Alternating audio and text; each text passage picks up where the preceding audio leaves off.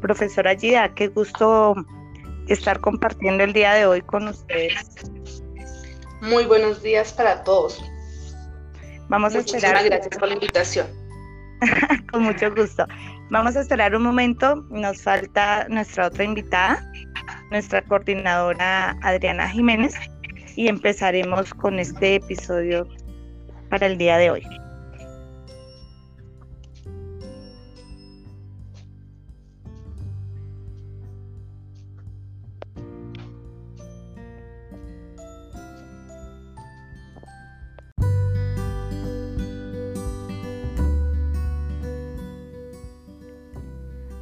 Días, queridos oyentes.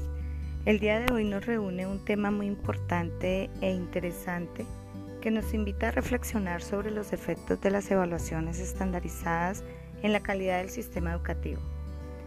Le doy la bienvenida a mis colegas quienes han aceptado participar en este conversatorio en el marco de poder responder la pregunta ¿qué nos dicen las pruebas internacionales en relación con la calidad educativa?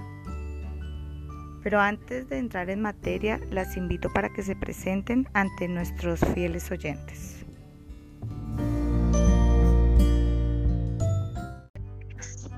Buenos días, mi nombre es Adriana Jiménez, soy coordinadora de la institución educativa Parcelas.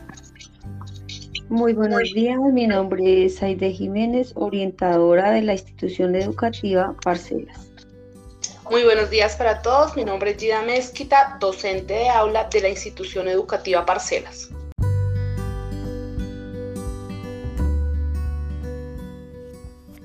Nuevamente agradezco por aceptar esta invitación. Para quienes no me conocen, mi nombre es Doris Dalila Aguilera Martínez, rectora de la IED Instituto Parcelas. Partamos de la definición, ¿qué son las pruebas estandarizadas?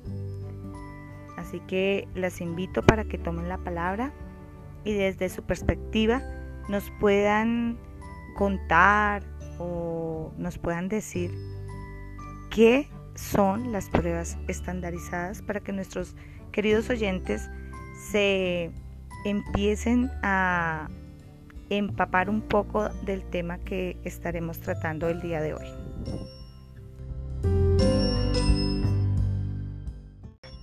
Compañeras, recordemos que las pruebas o exámenes estandarizados son instrumentos de evaluación que miden las fortalezas o debilidades que tienen cada uno de los estudiantes dentro de los centros educativos. Además de ello, detectan grupos de población con necesidades con el fin de mejorar los procesos educativos.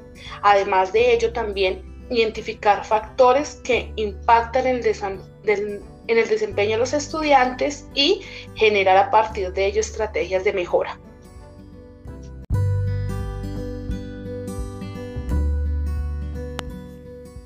Agradezco tu participación y para reforzar un poco la intervención que acaba de hacer nuestra docente de aula, Gida Elisa, me permito citar a López 2013, quien refiere que las pruebas estandarizadas son aquellas que brindan las mismas condiciones para todos los participantes, en otras palabras, eh, ellos deben cumplir con ciertas características como es la presentación, la cantidad de preguntas y el formato, sin dejar de lado el tiempo estipulado para poder eh, ser contestadas.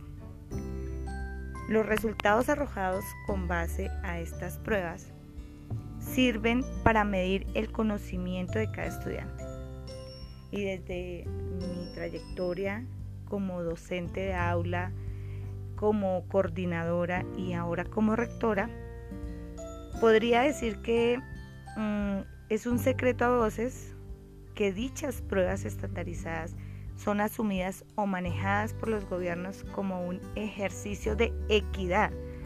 Hago referencia en la palabra equidad, la pondría en mayúsculas y entre comillas, dándoles la oportunidad a todos los estudiantes para demostrar qué y cuánto saben.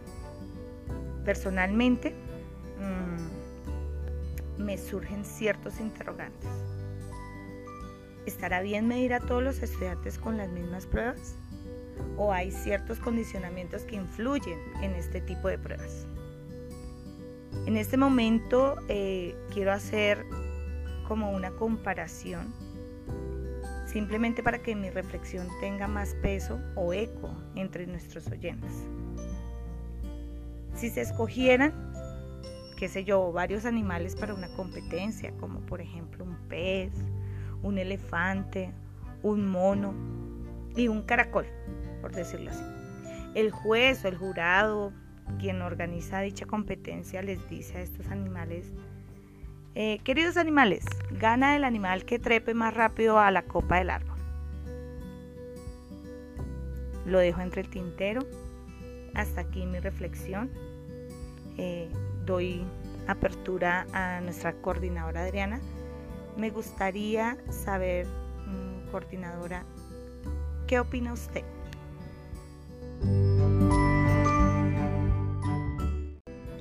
Claro que sí, rectoradores.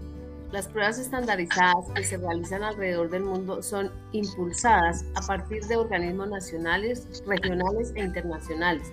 Las principales a nivel internacional son el Programa para la Evaluación Internacional de los Alumnos PISA, el estudio de las tendencias en matemáticas y ciencias la evaluación en competencias de adultos PIAC, el tercer estudio regional comparativo y explicativo TERCE. A nivel nacional, también se puede identificar las pruebas Plan Nacional para la Evaluación de Aprendizajes Planea en México o Saber en Colombia. Las pruebas estandarizadas saber aplicadas por el Estado colombiano constituyen un insumo importante en las decisiones que se deben aplicar desde las instancias gubernamentales del servicio educativo y son la base para la orientación de los procesos que fortalecen y apoyan el mejoramiento de la calidad de la educación en las instituciones. Periódicamente, se aplican y se divulgan con el objeto de entregar a la comunidad educativa una información que permita el análisis y la aplicación de correctivos en aspectos importantes y pertinentes sobre la educación del país. Estas pruebas permiten evaluar las competencias que desarrollan los estudiantes dependiendo el grado en que se encuentren, además de medir el desempeño en las áreas de conocimiento y a futuro el progreso de los niños y de las instituciones en todas las regiones. Para el autor Ayala García, 2015, la evaluación en Colombia recobra una línea diferente desde su creación en 1968.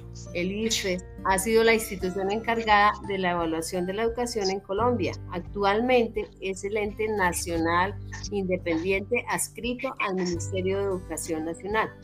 Inicialmente el IFES realizaba todo lo que se denominaba examen de Estado para acceder a la educación superior. Luego se incluyeron otras pruebas como los exámenes de valoración de bachillerato y las pruebas muestrales saber.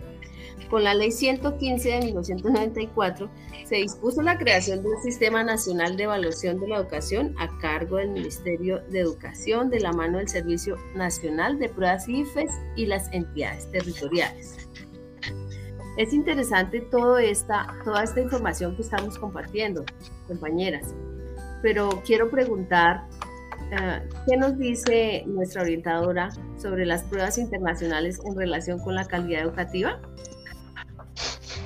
Eh, bueno, coordinadora Diana, eh, las pruebas internacionales se han venido aplicando desde hace unos años atrás y se evidencia que nuestro país, Colombia, participó en cinco de ellas el objetivo de evaluar la calidad educativa.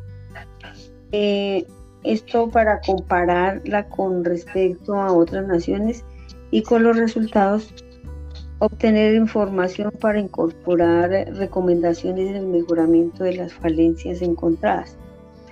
Eh, los resultados de estas pruebas muestran que de 44 países participantes, Colombia quedó en el puesto 44 pues eh, obviamente que es de resaltar que Colombia ha realizado esfuerzos para avanzar en la consolidación de un sistema de evaluación que permita mejorar las pruebas estandarizadas, tanto internas como externas. Por tal razón, se ha diseñado y puesto en marcha algunas políticas educativas que aunque pues son un avance siguen siendo insuficientes y asimismo tanto las pruebas nacionales como internacionales eh, permiten ver el bajo nivel de competencias que tienen los eh, los estudiantes colombianos en el área de matemáticas. Por lo tanto, se debe fortalecer los procesos de lectura, además de metodologías que incrementen el aprendizaje y en particular la rama de las matemáticas, la cual obtuvo el peor porcentaje. Se debe afianzar la interpretación y el reconocimiento de pensamientos matemáticos, teniendo en cuenta que lo anterior eh, requiere un trabajo en equipo y eficaz entre las instituciones, los entes pertenecientes a la misma y el gobierno nacional para buscar alternativas que ayuden a mejorar.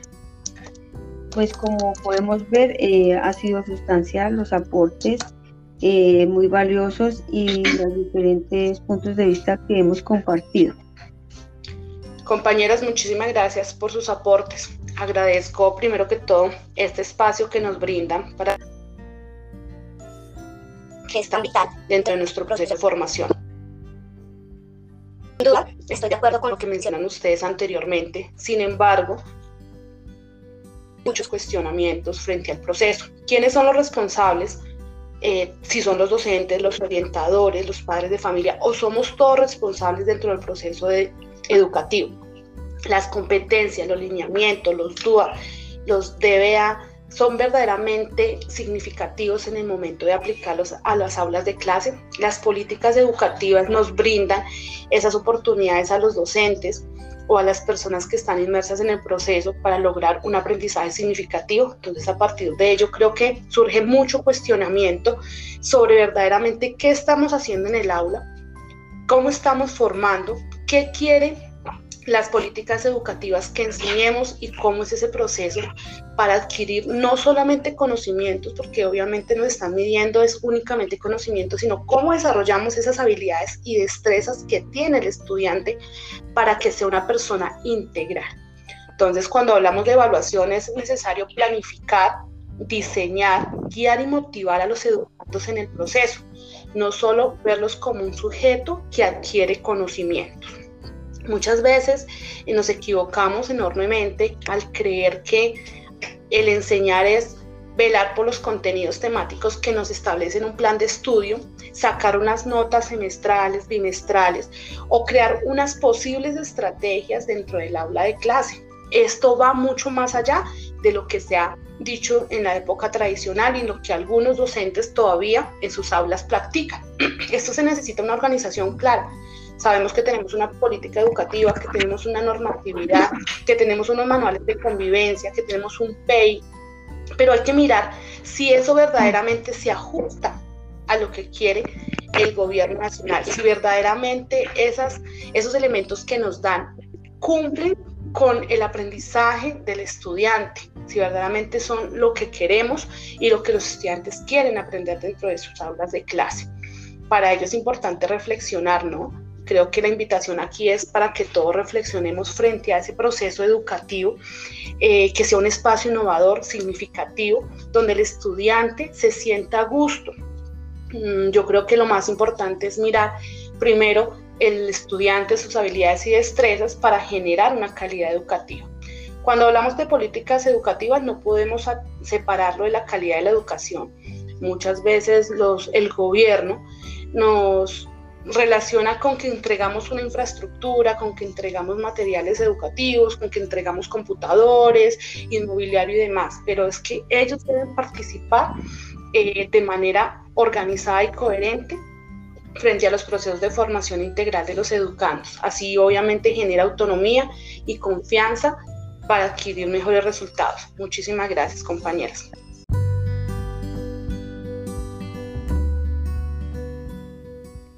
Gida, creo que acabas de hacernos una excelente síntesis sobre lo que acabamos de compartir el día de hoy. Así que eh, con tu intervención damos por terminado el episodio del día de hoy. Gracias por estar en sintonía participando en estos temas sobre educación que son tan interesantes y más que interesantes, tan importantes en esta formación académica y en nuestro quehacer pedagógico. Eh, nos estaremos viendo, escuchando en nuestro próximo episodio. Muchas gracias.